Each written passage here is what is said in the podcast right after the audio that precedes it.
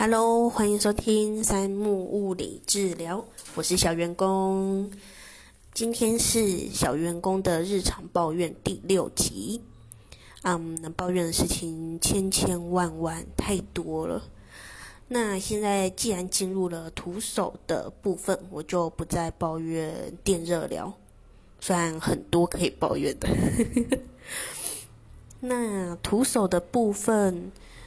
呃，虽然之前上一集讲说按摩，呃是一个统称，但是我觉得台湾呐，对于按摩这件事情是还蛮呃轻视的。有时候会觉得，呃，他们是也不是他们，就是普遍一般民众可能对这门技术的不了解，会觉得呃。按摩是一件很容易没有技术性的东西，然后就会有嗯一种不舒服的感觉，对。呃，我觉得就是任何的名称称呼啊，都是一个形容词代名词，但是你讲出来的语气会决定这个词汇听起来是好的还是不好的。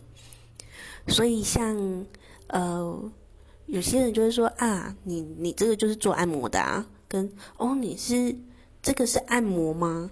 那他是怎么样做？那个给人的感觉就是不一样。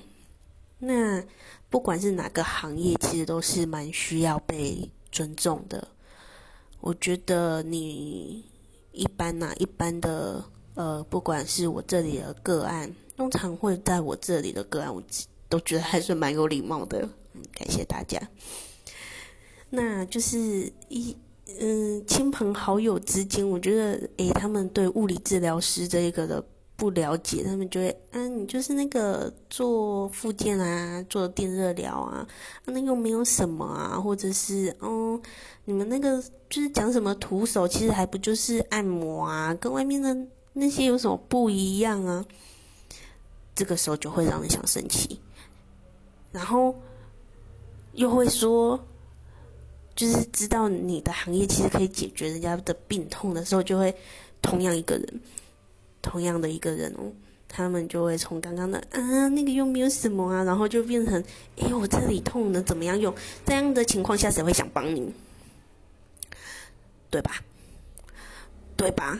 就很像，我相信有些什么设计行业啊、美术创意类啊，或者是任何需要发想性的工作啊，大家有些人就会讲说，好啊，不就是画张图嘛，写个文稿啊，是有多难啊？不就是坐在电脑前面动动手指头而已嘛？然后等到需要的时候，有点礼貌的、有点良心，可能啊，那个不好意思，麻烦你帮我们怎样怎样一下。但是有一些就会哦啊，就帮我顺手弄一下嘛，然后啊，就就这样，然后呢的那种感觉，谁会开心？每个行业都会遇到这种东西呀，嗯，这种人啊，不好意思，太激动了。对，我觉得，嗯，像有些人可能会觉得我对大家都还蛮客客气气的，然后也不会凶个案啊什么，会觉得合的人就会留在我这里。不合的人就会离开，所以我基本上不要太夸张踩到我的底线的人，我都不会对他们特别生气，就偶尔在这上面抱怨一下。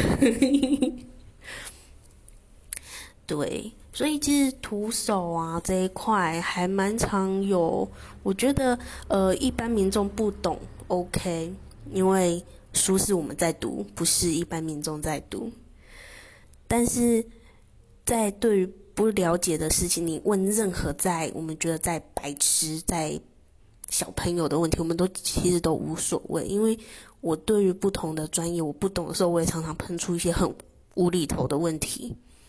但是讲出来的感觉，你是不是客气？是不是尊重人家的？真的听得出来？我觉得小员工的日常抱怨快要变成一个心理辅导了。嗯，心灵鸡汤。不能讲心理辅导，因为我跟心理师没有任何关系。那今天的小员工的日常抱怨就到这里喽，感谢大家的收听。那下一集就会继续接续，呃三小时物理治疗师的第七集哇，就这样录着录着也莫名其妙到年底了。然后忘记跟大家祝大家圣诞节快乐，那就提早祝大家新年快乐喽！拜拜。